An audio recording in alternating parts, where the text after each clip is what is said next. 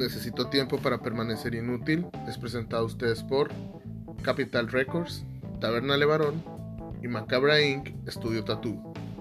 Comenzamos.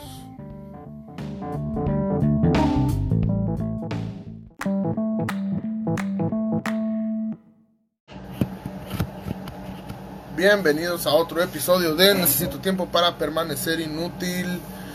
El día de hoy mi invitado, mi invitado es una persona, pues no, la neta hoy vengo como en trip de profesional, pero soy fan de la música que ha hecho él. Igual para, pues esta neta, esta sí la hago como mi entrevista tipo fanboy, la verdad, porque sí, sí, la verdad sí, me, varios de sus proyectos los he seguido y la verdad sí me, me gustan. Jung Sink, algunos lo conocerán como vocalista de Maniquí Láser, por sus proyectos Silent. Vamos a mandar la invitación. Ah, la bestia. Eh, vamos a esperar un poco. Esperen, esperen, esperen, esperen, esperen. Vamos a ver. Es de él. Vamos a mandar la invitación. Empezamos. Ya nomás se enlaza y empezamos esta entrevista. Ya pueden esperar que se conecte un poquito más raza. Hola, hola, hola. Hola, hola. ¿Qué onda? Aquí preparando aquí el terreno, ¿no? Que se conecte un poco más de gente. Sí, sí, estoy bien. ¿Cómo te trata el clima? ¿Estás en la ciudad? Sí, estoy aquí en Mexicali. ¿Cómo te trata el clima? Pues ah, igual, igual que todos, yo creo. Está bien feo, mucho calor. ¿Tú tomas, bro? Ah, no mucho, de vez en cuando sí, una, una cheve y así, pero no soy mucho de tomar, la verdad. Ah, ok, ok, no, entonces, saludcita, ¿no? Igual No, acá, no, salud, modos. sí, sí, no pasa nada.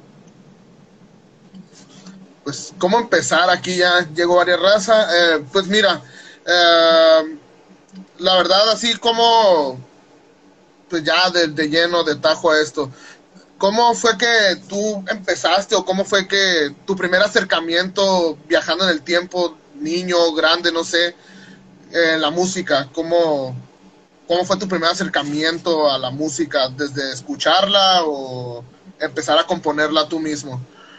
No, yo creo que, que empezó como todos, ¿no? Desde, desde muy niño, este, eh, pues escuchando música, en, pues obviamente por primos o, o por cosas así. Eh, yo me acuerdo, mis primeros acercamientos de música fue en casa de una tía. Yo tenía primos más grandes ahí y me ponían eh, videos, conciertos en una, una videocasetera beta en ese tiempo, ¿no? Ni siquiera VHS beta, un, concierto de, de Police que se llamaba Synchronicity. Entonces, este, esos fueron como mis primeros acercamientos a la música, obviamente eh, escuchando otras cosas, ellos eran, eran más grandes que yo, entonces eh, me, me mostraban ahí para dónde ir, ¿no? Con la onda de la música y lo que ellos oían en ese momento. Y de ahí yo creo fueron mis primeros acercamientos o cuando descubrí que sí me atraía, ¿no? La onda de la música.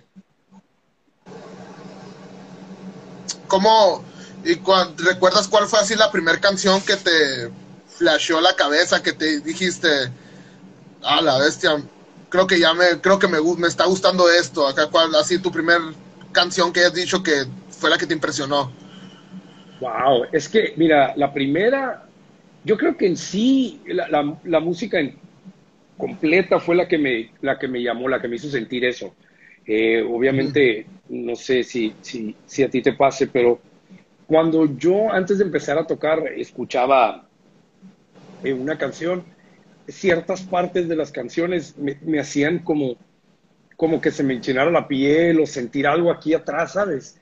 Era como raro. Ya después que empiezas a tocar, ya te haces más crítico, ya no pierdes esa magia que te daban las canciones. Ahora ya, ya te pones a, como, pues a criticar, no en mal rollo, sino simplemente estás escuchando una música y dices, ah, mira, ahí suena bien la guitarra, ah, mira, está muy bajo la batería o el tomo, o ahí suena medio gacho el bajo, ¿sabes? Pierdes esa magia o, esa inocencia que tenías al escuchar una canción que no sabías de qué lado o de qué parte o qué era cada sonido. Entonces yo siento que, que en sí la música me impactó toda, no una sola canción, una, una, etapa de mi vida más bien, porque muchas canciones me tocaron o muchas canciones me llegaron, pues, ¿no? O me hicieron sentir eso, no una en específico. No, yo así recordando, pues así, la neta, yo el primer recuerdo que tengo de una canción que yo dije, ah, esto me gusta, pues es bien básico, ¿no? O sea, a mí la neta yo tenía ocho años y eh, en mi cuadra había unos sujetos que patinaban y entonces me escuché una canción en particular, era Sigan Destroy de Metallica y me quedé, ah, eso, está chilo. Y ellos, que la gente antes, bueno, yo creo que antes era más, se prestaba que antes más uno era más buen pedo, que te llegabas y decían, ah, toma, toma este cassette, güey, escúchalo, Así me pasó a mí. No sé si te haya pasado a ti. O sea, yo, yo, la mi familia no es musical, así que a mí no me pasó lo de los primos o el tío. Yo más que nada fue en la calle. influencias de, de, la calle, ajá, influencias de la calle. totalmente, yo, no toda mi familia era musical. De hecho, en mi familia no casi mucha gente toca, pues, ¿no? Simplemente lo mismo, pero con mis primos. Mis primos eran, eran skaters, pues andaban ahí patinando y todo, entonces les gustaba este rollo y ahí fue creciendo eh, y, ahí empecé a escuchar como, como mucha música con ellos. Retomando lo que es tu historia, ya di una pequeña presentación tuya. Eh, la, para la gente que está viendo esto, pues tu nombre es Jun Singh, ¿así es tu nombre o es tu seudónimo? No, no, no, Jun Singh es mi nombre.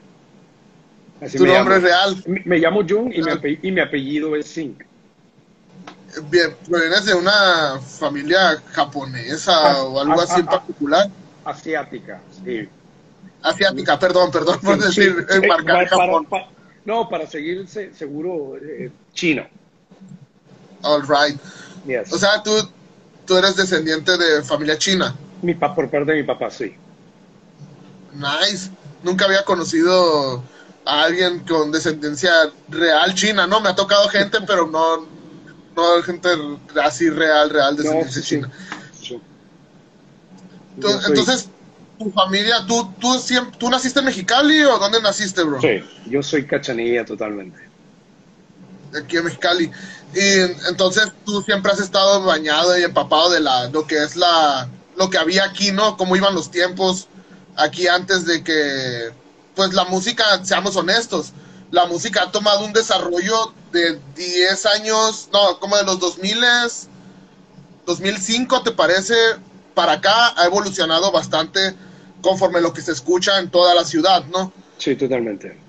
Sí, totalmente. Yo sí, porque antes antes te cerrabas que nomás que al rock que ofrecía México, que era Caifanes y eso, o a las rancheras, ¿no? Sí, mira, fíjate, a mí me tocó en el 2005, cuando yo empecé a, a turear y cosas así, fue una ventaja muy, muy grande el estar en frontera. ¿Por qué? Porque con las bandas que yo tenía era para nosotros bien fácil ir a tocar a San Diego o a Los Ángeles entonces, eso abrió un poquito el panorama, eh, pues en la escena que había en, Mexicali, ¿no?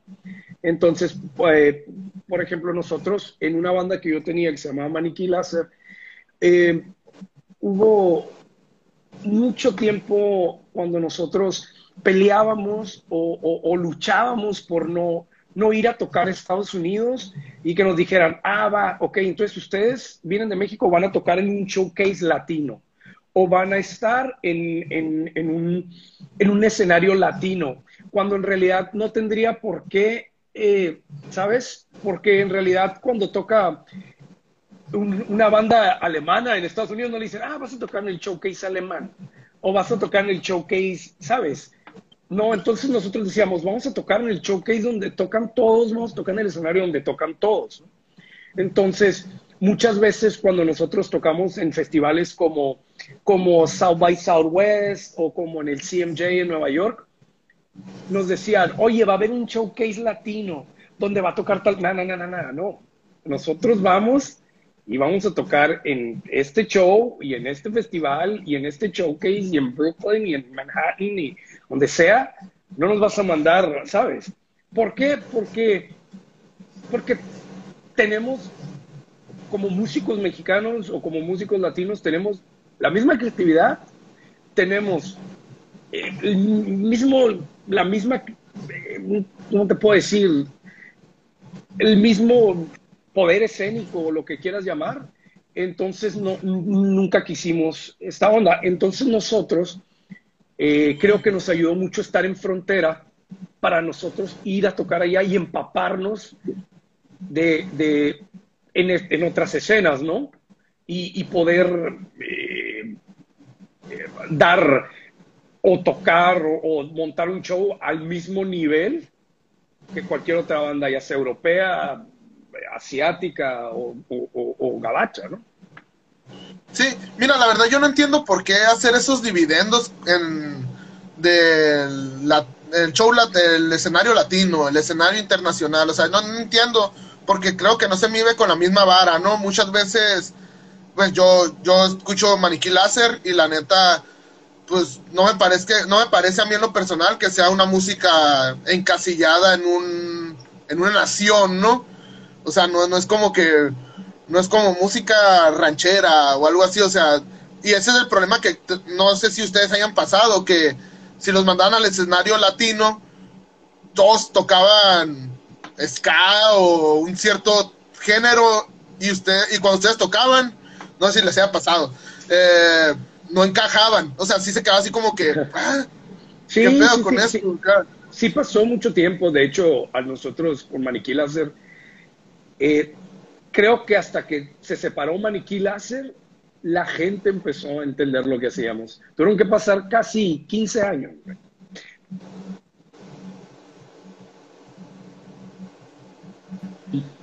Lo entiendo porque en realidad, pues nosotros sí nos, nos, enfocábamos más a la escena experimental. Este, nos enfocábamos más a, no sé, era, la verdad, era lo que nos, nos nacía hacer, era lo que nos, nos em, no teníamos un límite eh, al, componer porque no nos gustaba. Y éramos muy críticos porque, o sea, Rodo, que, que, que era el bajista de Maniquí, Valentín, que tocaba los sintetizadores, y yo, siempre compartíamos mucha música entre nosotros, escuchábamos mucha música. Entonces, al escuchar mucha música, siempre que hacíamos una canción decíamos, ah, ah, se parece a este grupo.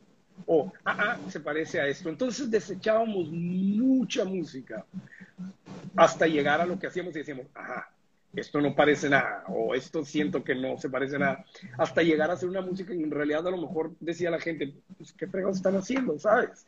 Eh, ¿Qué es esto? O sea, no, no, no está suave, o, muchas de las canciones de nosotros no las teníamos eh, trabajadas como, como coro, verso, ¿sabes? Era feeling, era hacer eh, un conjunto de ideas y lo que se armaba decíamos, esta ya puede ser una canción, esta es una canción, pues ahora le vale. de hecho, eso, eso, es lo que noto entre los dos discos que tienen. Noto que en el primero estaba bien como feeling, acá todo lo que da así feeling, y el segundo como que le metieron más como oscuridad, pero más o sea, bajó el feeling, pero subió como que la creatividad. La exigencia, como que la exigencia subió acá. Y, obviamente, obviamente, como músico siempre, siempre vas a buscar querer eh, eh, hacer más. Obviamente en, tu disciplina es bueno siempre tratar de, de, de, superarte o de crear cosas diferentes o de mejorar. Siempre es, es, es, es bueno, ¿sabes? me imagino que esto siempre te lo preguntan, ya porque ya vi varias preguntas ahí de ¿regresará Maniquí Láser algún día? no, Maniquí Láser creo que, por el momento no. Eh, digo, yo sigo tocando con Rodo en, en, la banda esta nueva que tengo que se llama Silent. Sigo yéndome de gira con él y todo. Este, seguimos siendo compañeros de música y con Valentín, este, pues es mi, mi, hermano, digo, sigo teniendo contacto con él, lo sigo viendo, eh, todo, pero como Maniquí Láser creo que, que, llegó a su momento, hizo lo que tuvo que hacer en, en sus 10 años que estuvimos juntos, este, no, no hay una, una idea o, o, unas ganas, yo creo, por regresar, ¿no? Creo que todos están haciendo sus proyectos por separado. Eh, solo yo con Rodo tenemos ese proyecto, digo, él tiene otros proyectos eh, por separado. Pero sí, no, yo creo que ahorita Maniquí Láser no es, no es un tema que, esté ahí rondando. No, y, te entiendo, la neta, muchas veces pasa que Mira, yo, a, mí, a mí, ahorita cuando decías eso, lo de que la gente los empezó a extrañar, ya que ya no tocaban, a mí, me, a mí fíjate que me ha pasado últimamente, yo tenía una banda de punk antes, y hasta ahorita se, les antoja a la gente decirme, güey, ¿cuándo, van a, ¿cuándo van a tocar? Ya no tocamos, ya no, eso ya murió, eso ya, ya fue, ya pasó a otra historia, ya otros, ya los integrantes hacemos cosas. Y mira, y, y, sabes qué es lo que pasa? Que que si Maniquí Láser volviera, ya no, no es lo mismo ni, ni, ni, crearía todo esto, ¿sabes? Porque la música evoluciona como todo. Y creo que Maniquí Láser estuvo en el momento correcto, en su momento, aunque mucha gente no lo entendiera aunque mucha gente no le gustara, fue su momento. Creo que si ahorita regresara fuera algo malo, fuera algo ya no, ¿sabes? Es como, eh, las cosas son en su momento y creo que, que tienen su etapa eh, y cuando una banda se separa, creo que dio lo que tenía que dar. Muchas veces los regresos de, bandas, muchas veces funcionan, pero muchas veces son un desastre. Entonces es una moneda al aire, ¿sabes? Entonces yo siento que, como Maniquí Láser dio lo que tenía que dar, aportó lo que tenía que aportar en la escena eh, nacional y lo que hizo en Estados Unidos, lo que hemos hecho, y ya fue, ¿no? Eh, fuimos parte de, de, de, una década ahí, este, pero creo que, que, hay que hay que evolucionar también, ¿no? Como músico. Y a nombre de varias gente que está viendo esto, la neta te agradezco un chorro que hayan hecho Maniquí Láser. La neta sí es de mis es de mis influencias de lo, que lo que hago ahorita. La neta ustedes son como de mis influencias, igual de Austin TV y eso. La neta yo pongo Maniquí Láser y Austin TV en el mismo nivel, la neta, la neta sí soy muy fan. Éramos buenos cuates de Austin TV. Saludo a los, a la chiva ahí de, de Austin. y a todos, sí, cómo no. De hecho, creo que no, no sé si me estoy malondeando, pero creo que cuando una vez llegaron a tocar aquí en Mexicali en un festival los dos, ¿verdad? Sí, tocamos juntos, claro, sí. Sí, porque tengo el vago recuerdo, pero neta tenía miedo a equivocarme. Creo que si no mal recuerdo fue en el Vicente Guerrero, tal vez, algo así. no recuerdo. Está cabrón, ¿no? Desde hace años, hace años. Sí, no, no, hace 15, 15 años, yo creo. Fácil. Y, y, de ahí pegando un brinco, ya cerrando el capítulo de Maniquí Láser, ¿cómo fue que, pues, muere Maniquí Láser y nace lo que ahora es Silent, bro? Híjole, no. Uh, pues antes de, de, Silent yo hice una banda con Justin de The Locust, de la banda The Locust, eh, en San Diego. Yo me fui a vivir un rato a San Diego cuando terminó Maniquí Láser.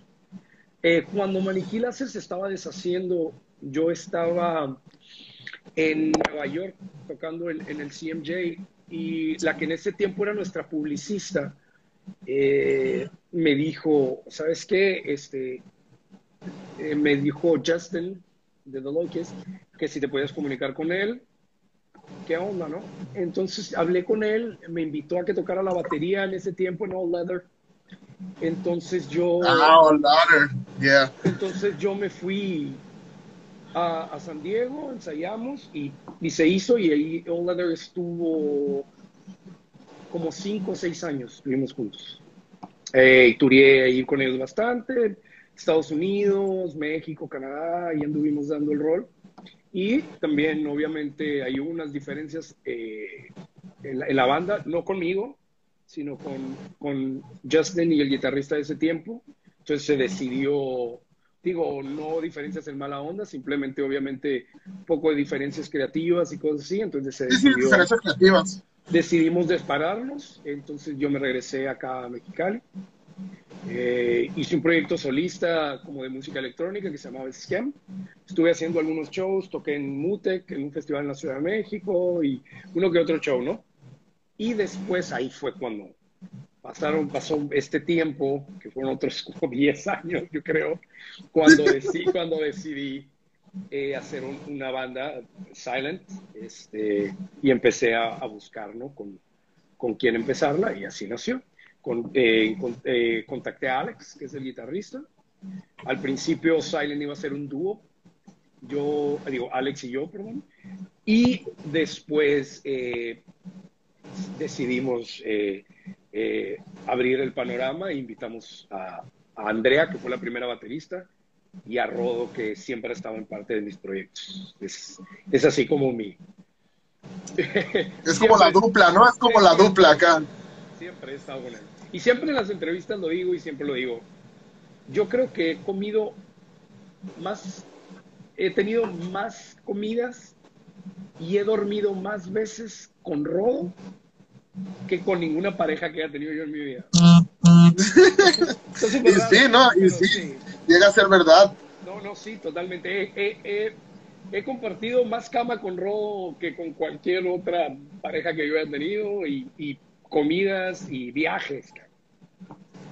Entonces, aparte creo que con Rodo desde Maniquí Láser hemos tenido una, conexión para componer como muy buena. Como siento que, que al trabajar con Rodo eh, se hace un, como, ¿cómo te puedo decir? Un link entre yo y él, como un enlace. Entonces nos hace un poquito más fácil componer.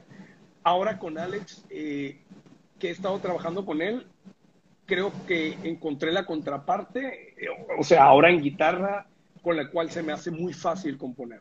Entonces, el ahorita trabajar con Silent eh, se me ha hecho muy gratificante y es fácil eh, hacer música, ¿no? Porque creo que los cuatro estamos yendo para el mismo camino y eso está, es lo mejor que puedes querer para, para una banda, ¿sabes? y pasando al tema, ¿cuál, ¿cuál álbum se te hizo más? Son dos álbumes los que tienen, tengo entendido, Silent, ¿no? Sí, ¿Cómo, ¿Cómo fue, qué le hayas de diferencia al proceso creativo del Modern Hain, del Modern Hain de ahorita, al anterior, al álbum anterior? En creatividad, obviamente, eh, mejoramos, eh, obviamente cada quien en su área, ¿no? Yo, yo siento que, que, la, o sea, en lo vocal yo mejoré un poco, obviamente Alex, Rodo, este, Rocío, que es como la nueva baterista en este disco, obviamente aportó algo súper como cabrón para esto.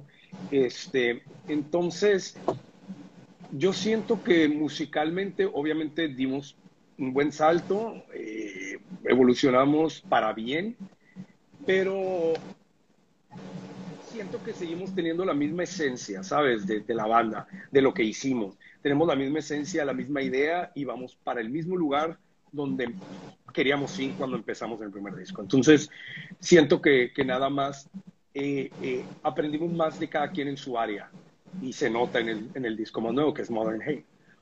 Entonces, eh, pues no, no, obviamente eh, no, no, tengo un disco favorito entre los dos porque, pues sabes, el disco pasado pues ya fue y ahorita lo que te gusta es lo que acabas de hacer. Pero si hacemos otro, vamos a decir, ah, es que me gusta más el nuevo, porque pues ya sí, sí, no hay que caer en, no hay que caer en el truco que cae de mercan, el truco ese para vender que caen todas las bandas, ¿no? De que, no, es que este disco es el mejor y el que sigue, no, es lo mejor que he hecho en mi vida acá, ¿no? Pero, pues que, la verdad, la verdad, yo, yo que he hecho música, sí soy honesto, la verdad. La verdad, lo, lo nuevo reemplaza lo viejo siempre. Sí. Tal vez, tal vez sí, a lo mejor el disco anterior la gente diga que es mejor y el nuevo todavía no embone, pero al final de cuentas, no sé tú en tu caso, yo en el mío la música la hago para mí primero y es mi fórmula. no la hago buscando gustar a la gente. es, es, que mira, no está, no está mal querer buscar a la gente o gustar a la gente, ¿no? Hay gente que hace esa música para gustar a la gente y pues bienvenido, ¿no? Ellos van para ese lugar, es lo que andan buscando.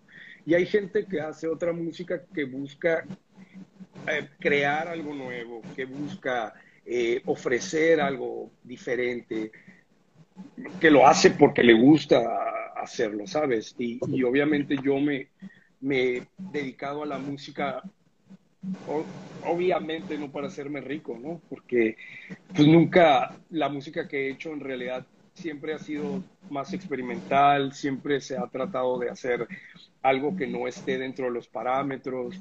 Entonces, eh, cada quien, ¿no? Yo, yo digo, obviamente, si quieres hacer reggaetón, ¿qué es lo que está dejando dinero? Pues adelante, ¿no? O, ojalá la música que yo hago me diera para, para ganar ese, esa clase de dinero, ¿no?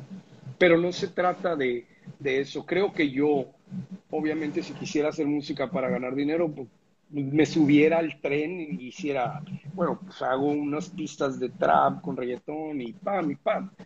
Pero en realidad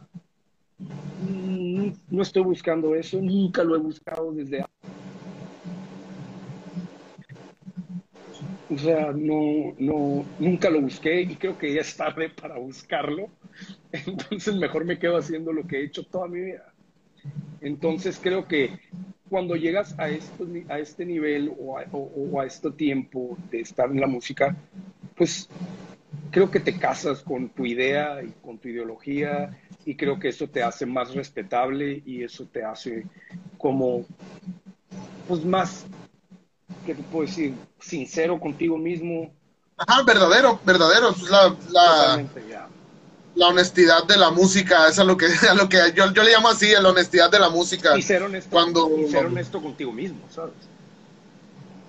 Cuando haces las cosas que, pues, la verdad, se nota que tú te gusta hacerlas, ¿no? Porque, pues sí es cierto, es tan fácil subirse al, a la moda, pero la verdad, si no te gusta, igual también tiene su, yo creo que tiene como que su, su, chiste, ¿no? O sea, no, muchos dirán, puedes hacer beats y hacer la canción, pero también la gente se da cuenta cuando te está gustando y cuando no.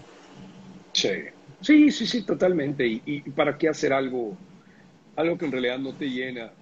Digo, para eso, para eso yo como músico obviamente eh, soy como se le dice un part-time punk. Eh, punk de medio, punk de medio tiempo, ¿sabes? ¿Por qué? Porque obviamente yo tengo que, yo tengo otro trabajo que no es la música, pero gracias, yo decidí tener otro trabajo que no es la música para que el músico que yo quiero que exista pueda vivir.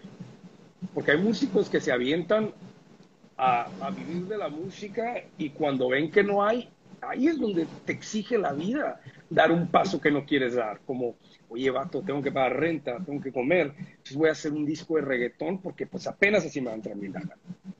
¿Por qué? Porque ese músico no se quiere esforzar a buscar otro trabajo, por un lado, para que su música, que nadie le va a gustar, que a lo mejor no vas a vender tantos discos, pueda existir. Entonces, es una decisión que tienes que tomar tú y tener la valentía y la fuerza de decir, ok, yo voy a trabajar en otra cosa para que mi música, mi idea, mi arte, mis, mis libros, mi lo que quieras, puedan sobrevivir. Mientras en algún momento esto me deja para vivir. Sin necesidad de vender tu integridad ni tu idea principal cuando empezaste a hacer lo que hacías en cualquier disciplina artística. Y créanme, de hecho, acabas de plasmar las palabras de algo que, que no sabía cómo explicar a veces cuando me dicen, ¿Y tu, tu banda cobra? No, no, la verdad no, pues no lo hago por el dinero, la, la verdad, o sea, sí me, a mí me gusta más que nada tocar, pero no, no, no, no hay un dinero grande. Si te llegan a saber unos pocos de dineros para el transporte. por ejemplo, no está mal cobrar. Eso, eso, eso Ajá, no está mal. No, no hay que confundirlo. Obviamente, si tú haces música, obviamente tú vendes tu arte porque vale, vale tu esfuerzo, valen tus horas que le dedicas, vale tu creatividad, ¿sabes? Entonces todo eso vale y, y, te lo tienen, o sea, si te lo pagan, perfecto, pero que te lo paguen, voy de nuevo, sin vender tu integridad, que te lo paguen sin cambiar tu estilo de arte, que te lo paguen sin que te digan, güey, ahora vas a tener que tocar románticas porque si no, no te voy a pagar. O sea, si te van a pagar, te van a pagar por lo que has venido haciendo todos tus años sin cambiar tu idea principal y, como te digo, tu integridad artística. Porque obviamente el arte vale y siempre va a valer. Hagas la disciplina que hagas, seas bailarín, seas cineasta, seas actor. Obviamente qué mejor, cabrón, que te paguen y puedas vivir del arte que hagas. Pero sin comprometer tu integridad, güey. Eso es algo que pero, pero hay que estar de acuerdo, no, todos alcanzamos ese punto, ¿no? O sea, aquí sí me ayudaría mucho para los para la audiencia y para mí mismo, cuál es el secreto ¿Cuál es el punto donde tú ya marcas que debes o puedes cobrar ya por tu arte? Cuando, cuando de repente pues, tienes 20 años trabajando en la música y de repente has recorrido casi todo el mundo y que de repente ves cuando los promotores te invitan a un show y te dicen, ah, te voy a dar chéves porque vas a tocar. Pero ellos en la entrada cobran 150 pesos y meten 2 mil personas. Y a ti te dan un, cartón de caguamas. ¿Cuántos un 12. Ellos? ¿Y, cuántos embolsan ellos? Ahí es donde tú ya dices, oye, a ver, ¿sabes? Yo estoy teniendo el poder de convocatoria de todas estas personas yo soy el que está trayendo a esta gente a este evento, me estás dando un 12, cabrón, mientras tú te estás embolsando por la puerta 150 pesos por persona, ahí es donde empiezas a ver, ¿no? Y ahí es donde tú empiezas a cobrar, y por ejemplo nosotros, empiezas a cobrar cuando ya tienes gente detrás de ti trabajando. Por ejemplo, nosotros tenemos una oficina de booking, tenemos un manager, tenemos eh, que pagar eh, gasolina cuando andas de tour, necesitas pagar un estudio para poder ensayar. Las mismas exigencias te van llevando. Obviamente, si eres una banda nueva y, tu manager es tu roommate o es tu amigo eh, y has tocado nada más en dos ciudades, tres, y dices, ah, pero yo ya cobro 30 mil pesos no, pues espérate, güey. O sea, yo, o sea, espérame. O sea, sí te los pago, pero ¿cuánta gente tú, tú crees que me puedes convocar? Pues, ¿no? Es, mira, no tiene de malo que la música sea un negocio, porque, pues, obviamente así se ha construido todo esto. Así se ha construido eh, eh, ese nivel que ya no hay, porque es un poco difícil de, de los músicos que hay ahorita, ¿sabes? O que, o que son leyendas, güey. No manches, güey. Tú te acuerdas de un Led Zeppelin o te acuerdas de esas bandas que ya no existen, pero te acuerdas de ellas, güey, eran intocables, cabrón. Tenía, tenía, de, de, tenía su propio avión. Esos son los ochentas, ya no pasa. Obviamente no. Pero obviamente, si tu arte te puede dar para que tú pagues tu renta, para que tú puedas comer y que el músico siga existiendo, no está mal. Pero hay niveles. Hay, hay, hay, hay etapas, hay momentos y hay niveles en los cuales tú puedes cobrar. Y tú sabes cuánto vales y tú eh, sabes eh, eh, cómo, cómo estás llevando tu trabajo y entre comillas, pues tu carrera como músico, ¿no? Porque en algún momento tú decides, yo me dedico a la música, yo soy músico y ahí es donde empieza. Pero obviamente habemos músicos que no podemos vivir solamente de la música por decisiones o porque nuestra música no es totalmente eh, comercial como para que nos hagamos millonarios y tenemos otro trabajo por otro lado, que no está tampoco nada mal. Fíjate, manejaste un punto muy, muy importante en el de, si es cierto, cuál yo creo que el, cobrar y eso va con el, va tomado de la mano junto al nivel de convocatoria. Y tanto, yo creo que muchas veces ese es el punto, ¿no? Que también mira la gente que convoca tu música, ¿no? No sé si eh, la estés captando la idea. Eh, en el, no, no, no, yo que estaba en el mundo del punk, cobrar hasta para la misma escena está mal. totalmente. No sé si te haya pasado de que, que, eres punk, ¿por qué cobras? ¿Por qué cobras si eres punk? porque tengo que comer, porque tengo que comprar equipo para tocar, porque si se me friega mi ampli, pues que salga para perder arreglarlo. No está mal, no va peleado. El punk no es andar perreándola, ¿sabes? O sea, el punk creo que, que mucha gente lo ha malentendido y creo que hay muchas bandas eh, que ni siquiera suenan punk y son mucho más punks que cualquier banda punk. ¿Cuál? ¿Por qué? Porque deciden, ¿sabes qué? Me voy a ir de tour. Vale, yo voy a poner mi carro para llevármelo de gira y nos vamos todos y vemos cómo nos va. Y ahí andan cobrando y haciéndole. Eso es punk. ¿Por qué? Porque por sus pantalones están yendo a demostrar y enseñar su arte a otros lugares. No simplemente se quedan en su ciudad diciendo, nah, yo soy bien punk y toco en mi cochera nomás para que me vean mis amigos. Pues por, de lo punk y de lo underground que soy, pues para que nadie me vea. No, creo que nadie y que nadie que sea real hace música para que nadie lo vea. Nada, no es cierto.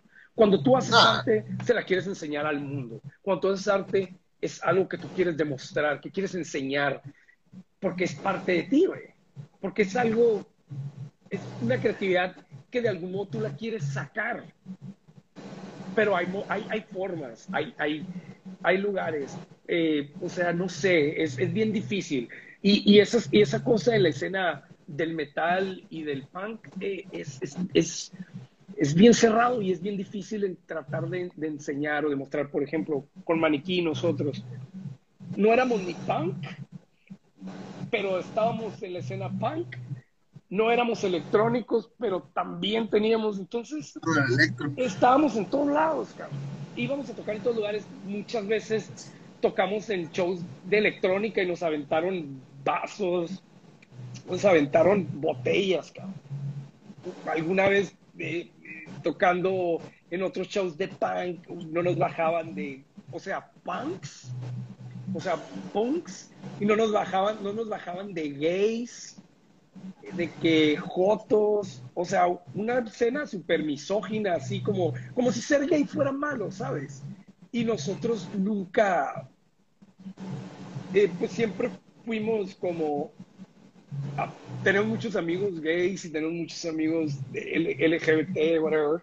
Entonces nunca tuvimos un pedo, pero al ver cosas así en nuestro propio país era como, wow, güey. En nuestro país te gritan joto o, putos o whatever como si fuera algo malo, güey. Y eso te estoy hablando que fue hace 15 años. Y 15 años. Y era una escena punk, güey. Cuando los punks hablan de vamos a hacer hermandad, vamos a ser amigos, punk rock. No, güey, pero ¿cómo? Y nomás porque es Joto no puede ser punk o no puede unirse. O sea, ¿sabes? Ese tipo de detalles eran cosas que a Maniquí marcaron mucho y que nosotros luchábamos siempre o, o tratábamos de cambiar en la escena durante muchos años. No, y es algo, fíjate que es algo curioso ya tocar ese tema también porque uno pensaría, el pasado, es el pasado, el ahora también hay, en el ahora también hay, o sea, hay una escena de la música, yo siempre la he tratado de interpretar como que es para todos y todos entramos, seas gay, seas lesbiana, seas lo que seas, seas pertenezcas a donde pertenezcas, la música no tiene género. No, para nada. La música no, tiene género, o sea, no tiene género. Y, que lo ensucian con esas ideas me llega a, dar una, un coraje porque no, sí, no está mal. Exactamente, imagínate nosotros...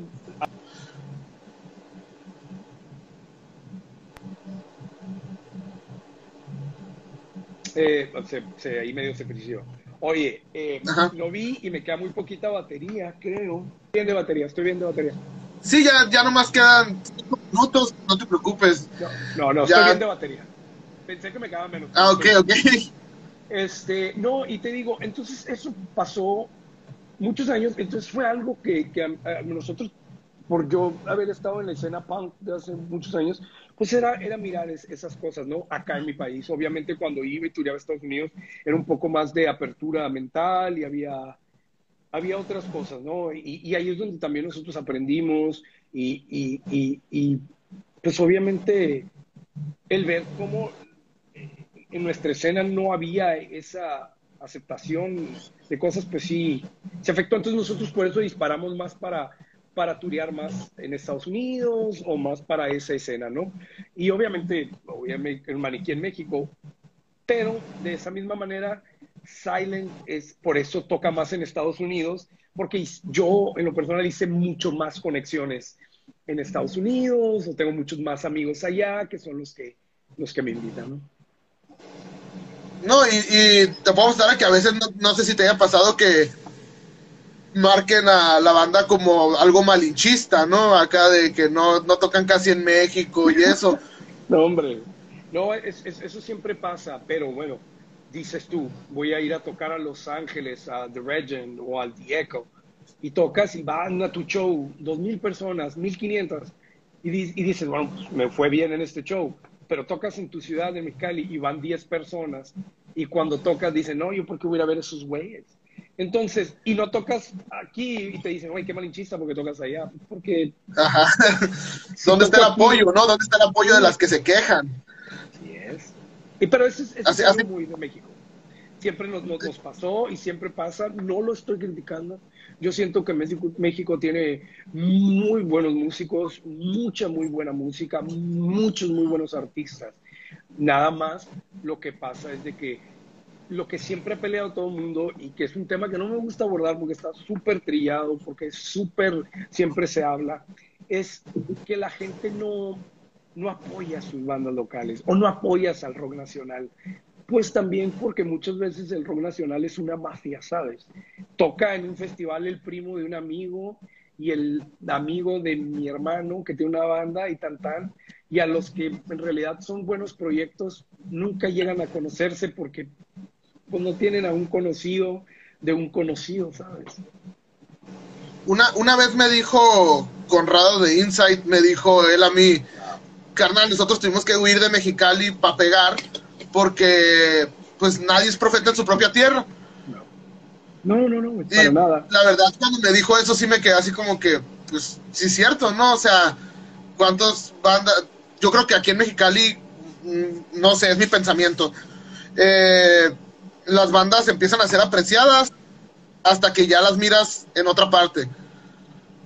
Sí, sí, sí, sí, totalmente. Ya cuando los ves en la revista o los ves en blogs o los ves que andan tureando con una banda bien chida.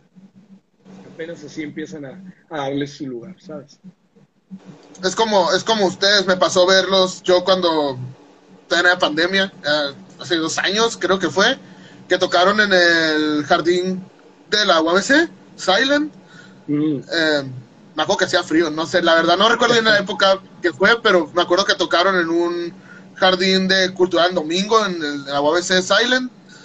Y, y yo fui a ver el show de ustedes y me recuerdo que había gente que... Señores. yo me quedé así como sacado de onda, dije, ¿qué, qué, pedo acá? O sea, yo pensé que iba a llegar y a ver mucha gente conocida mía acá o algo así, y no. Y me quedé así como que, ¿qué pedo? Y gente decía que porque fue el final de Game of Thrones, que porque la final del fútbol mexicano, no sé qué desmadre, ¿no? Hay, prioridades. Y, yo así como que, ¿qué pedo acá? Y sí, sí me pareció curioso, pero porque a, lo que voy es que en el mismo grupo donde yo me enteré de que iban a tocar ahí, había un chorro de asistencias, asistencias, asistencias y comentarios de, ah, Silent Yeah, hasta que ponen algo bueno y no sé qué. Pero ¿dónde quedó ese aforo? O sea, no sé si te cause, que te cause como no sé, conflicto o algo así. No, no, simplemente lo, lo, entiendo, siempre ha sido así desde que, desde que yo he hecho música, entonces creo que estoy un poco acostumbrado.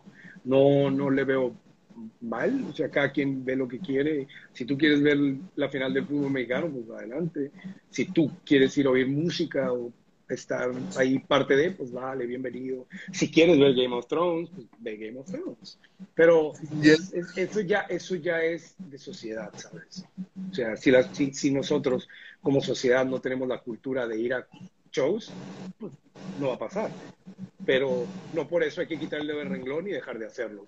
En algún momento, pues es, si molestas tanto o estás ahí, dale y dale y dale, en algún momento, pues a lo mejor alguna banda lo va a lograr, que la gente o se cree una escena en la cual vuelvan otra vez los shows. Sí, y sería como castigar a la misma escena, ¿no? O sea, decir, uh, tú, no, tú no me apoyas, pero pues ahí hay de todo, ¿no? Yo creo que últimamente la sociedad se está educando aquí en México decidiendo qué es lo que quiere ver, qué es lo que quiere consumir con esto de las plataformas, a eso es a lo que me refiero, pues. No, y aparte con la, pandemia. televisión? con la pandemia creo que la gente la sintió, O sea, ya no tener shows en vivo, no poder salir, cabrón, no manches. O sea, brother, si ya viste lo que es estar sin música en vivo, ya sentiste lo que es, pues ahora sí es momento, creo que la cuides y que si va a haber shows, vayas y que si no hay escena, crees una, ¿sabes? Ya, yo siento que, la pandemia nos enseñó a todos que, hay que cuidar eso, mucho. Nos enseñó a valorar esos momentos que uno dijo, ah, no voy a esta, voy a la que sigue, ¿no? ¿Qué tal si mañana no hay el que sigue, no? Y ya no va a haber show, no manches, no. No, por eso hay que, hay que, hay que estar siempre presente, hay que, hay que aprovechar y la neta, la música en vivo nunca se va a comparar con YouTube, nunca se va a comparar con Spotify. Un, ver una banda en vivo, la que sea, y más si te gusta, es nada se compara con eso. ¿Qué viene para, para Silent en el futuro, bro? Ok, Silent, eh, tenemos un show el 13 y 14. El 13 tocamos en San Diego, en el Blonde Bar, y el 14 en Los Ángeles, en el Ecoplex. Eh, estos son los shows que siguen. ¿Qué sigue para Silent? Eh, vamos a, estamos trabajando eh, para pues, promocionar el disco nuevo, este, para turearlo. Obviamente por la pandemia no, no hemos tenido chance de turearlo, pero eh, esperamos para el 2022, estamos trabajando con una agencia de Booking. Eh, nos vamos a ir a Europa tres semanas a turear eh, unos shows, Alemania, Francia, Inglaterra, whatever. Y obviamente pues vamos a hacer el tour de Estados Unidos, East Coast, West Coast, para promocionar el disco. Y pues esperemos todo en el 2022, los primeros tres meses. yo creo que primero vamos a ir a Europa más que a Estados Unidos.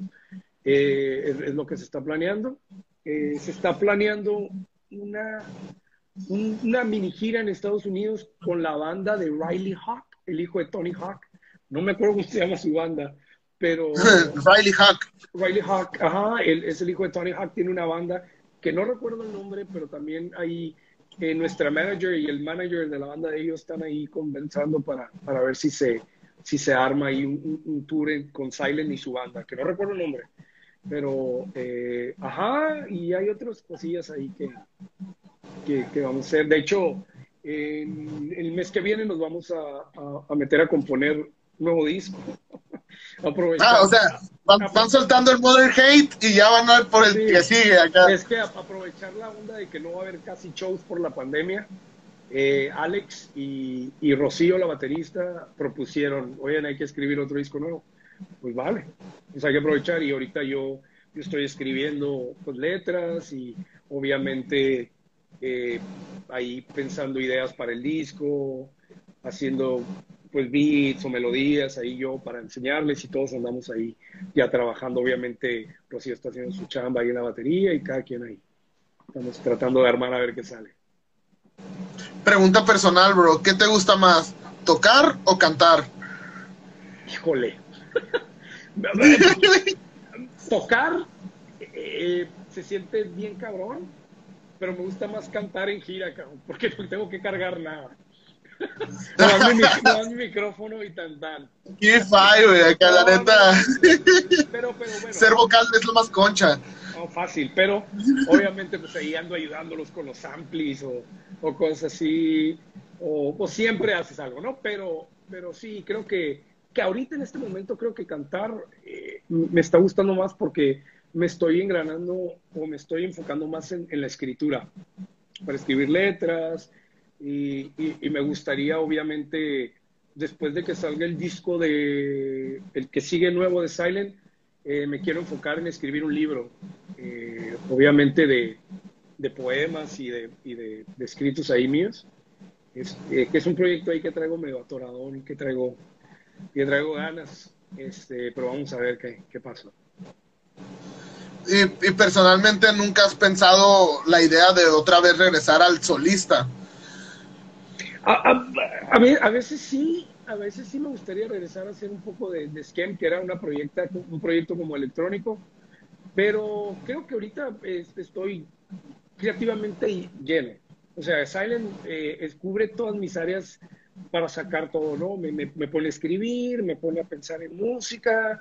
Entonces creo que ahorita sí estoy como, como en un momento muy, muy en paz, en, en, en onda de, de, querer sacar creatividad, pues, ¿no? Porque con Silent sí, sí, sí es un buen escape, pues. Aquí, aquí entra también el, el chismito. ¿Cómo es trabajar con Justin Pearson? The Justin Pearson es mi carnal, es mi hermano, eh, ¿qué te puedo decir? Obviamente es, es, es, es, pues es que estuvo bien cabrón porque es un match muy cabrón, somos muy iguales a la, onda a la hora de trabajar, son muy parecidos a la onda de trabajar, entonces nos acoplamos muy bien y, pues no hombre, pues él, él es más grande que yo, entonces siempre que me ve, siempre es como, me dice que soy como su hermano chiquito, ¿no? Yo nunca tuve hermanos, es hijo único y yo crecí como hijo único, porque nomás tuve una hermana y mi hermana es 15 años más grande que yo. Entonces tuvimos un match ahí y, y pues todos los días hablo con él, ¿no? Obviamente porque nuestros dos discos salieron ahí en, en 31G, entonces siempre nos estamos ahí mensajeando, de repente ahí me manda, ve cosas chistosas en internet y me manda mensaje. Es, es, es, es, bonito trabajar con él, es una persona muy inteligente y le sabe mucho al business, le sabe mucho al business de la música. Tiene muchos años, cabrón en la onda, entonces sabe todas las escenas y la onda. Es como de lo envidiable de lo que has hecho, pues muchas cosas, pero en particular, pero también está dentro de mi envidia hacia ti el que hayas tocado con Dead Cross, Mike Patton. Sí, se mira, se mira la cara, ¿no? Se mira la cara el fanatismo acá. Mike Patton se hizo muy cuate, de hecho, eh, no, no, no, no, no, no estoy muy en contacto con Mike Paddle, pero eh, siempre en mis cumpleaños me manda mensajes ahí. Está chistoso porque me dice chino. Entonces, eh, cada que me ve me dice, What's up, chino? Y bla, bla, bla. Entonces, en, mis cumpleaños, ahí siempre me manda mensajillos, el güey. Es buena onda, es una persona bien sencilla, es un pan de verdad, cabrón muy punk, su ideología, muy chido. Y obviamente a Mike, que es el guitarrista, es también mi carnalazo, Mike Crane, súper amigo de nosotros, este, también siempre estoy ahí de repente en contacto con él. Y pues obviamente pues, el señor Lombardo, ¿no? Que Dave Lombardo ahí, que también se, hizo muy cuate y, ahí nos tenemos en, tenemos nuestros teléfonos ahí intercambiados y, correos a cualquier cosa. Con él no tengo mucho contacto, pero, pero sí, sí, sí, obviamente cuando lo llevo a topar, pues obviamente, si nos saludamos, nos echamos una charla. entrando en la fantasía, si un día Dead Cross te invitara a hacer el vocal, que porque Mike no va a poder, ¿le entrarías? La respuesta es sola, ¿no? Acá.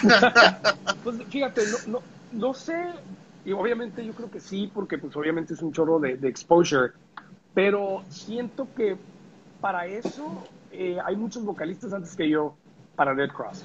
Creo que en algún momento tenían eh, eh, pensado a Travis Ryan, al vocalista de Carol Decapitation. Habían pensado en él, habían pensado en el vocalista de Dillinger Escape Uh, sí, pues antes de Mike había otro vocalista, ¿no? El, el baterista de The Locust, Gabe Serbian. Era el vocalista, pero antes de que entrara Mike, tenían pensado ahí a Derek Pushato. Pushato se apellida el vocalista de, de Dillinger Escape Y tenían también, también tenían pensado al vocalista de Candle Decapitation, Travis Ryan. Ahí tenían varios planes. Creo que el último, el último de la lista sería yo. Pero. No, pero si te pasara. Sí, no, no, totalmente. De repente sí he tenido pláticas, he tenido pláticas con Justin de hacer algún otro proyecto. Yo cantando y él tocando el bajo y, y otra raza. Alguna vez platicamos así en, en una comida de, oye, güey, eh, lo que está haciendo con Silence está todo a dar, esto estaría chido hacer algún proyecto. Y él me dijo, ¿qué te parecería eh, tú cantando, yo en el bajo, Nick Sinner, el guitarrista de en la guitarra y buscamos un baterista? Obviamente para mí fue como, ay, güey, pues sería, sería una bandota, ¿no? Sería esos nuevos supergroups que hacen, ¿no? Este, pero pues obviamente quedó en plática, digo, pero siempre que donde hay una idea, una plática, a veces termina siendo, no se sabe. Bueno, bro, ya para cerrar aquí, la verdad, gustazo, la verdad nunca había tenido la chance de platicar, te había topado en eventos y saludado, pero te digo, yo desde mi perspectiva de fanboy, fanboy de, de su música, eh, algo que le quieras decir a la gente, tus redes, que no sé. Pues nada más que vayan a, digo, a las redes de Silent, que es eh, en Instagram es Silent eh, Band MX, es, eh, es, en Facebook y en Instagram es el mismo, Silent Band este, y pues, o si quieren mercancía o el disco o noticias, vayan a 31g.com o, al Instagram eh, 31G. Este, ahí, ahí van a saber todo, todo lo, lo que sigue para Silent o, lo que vamos haciendo. Y pues, obviamente mi Instagram, que es Mr. Young Sing, ahí para que se echen la vuelta. Digo, nunca pongo nada interesante, pero bueno, échense la vuelta. Este, y pues nada más, que vayan a los shows porque por poquito nos quedamos sin música en vivo, entonces aprovechen. No, y, te digo, ya, ya nos tocará. ¿Crees que a futuro nos toque otra vez Silent en Mexicali? Sí, en noviembre, posiblemente. Estamos planeando. Noviembre. Estamos planeando hacer, una presentación del disco aquí en Mexicali, pero estamos buscando lugar y, y todo eso. Va a llegar el Modern Hate en noviembre, tal vez. En vivo, a Mexicali, sí, totalmente. Ya se está hablando, se está tratando de palabrar, vamos a ver qué podemos hacer. Pues nada más que darte amor, la neta, eres una persona, me caíste muy bien, bro. Espero sea recíproco. igual. Y pues nada más que desearte los mejores, pues, vibras, mejores deseos que todo le salga a pedir de boca, o sea, que salga todo bien. Y pues no puedo decir más. No, pues igual y pues un chingo... este, con este proyecto que andas haciendo de, de los lives, que ojalá y, se dispare y, y, hagas muchos lives y con gente bien importante para que, para que esté muy chido. Ya, ya con el de hoy ya se cumple una tachita de mi ah, lista, así que no hay problema. De todos modos, bueno, eh, pronto es Mexicali, entonces te topo en algún show o nos vemos pronto en algún lugar. Muchas gracias. Pues esto fue Necesito tiempo para permanecer inútil. Cada viernes un invitado nuevo. Chicos, gracias. Bye. Bye, bye.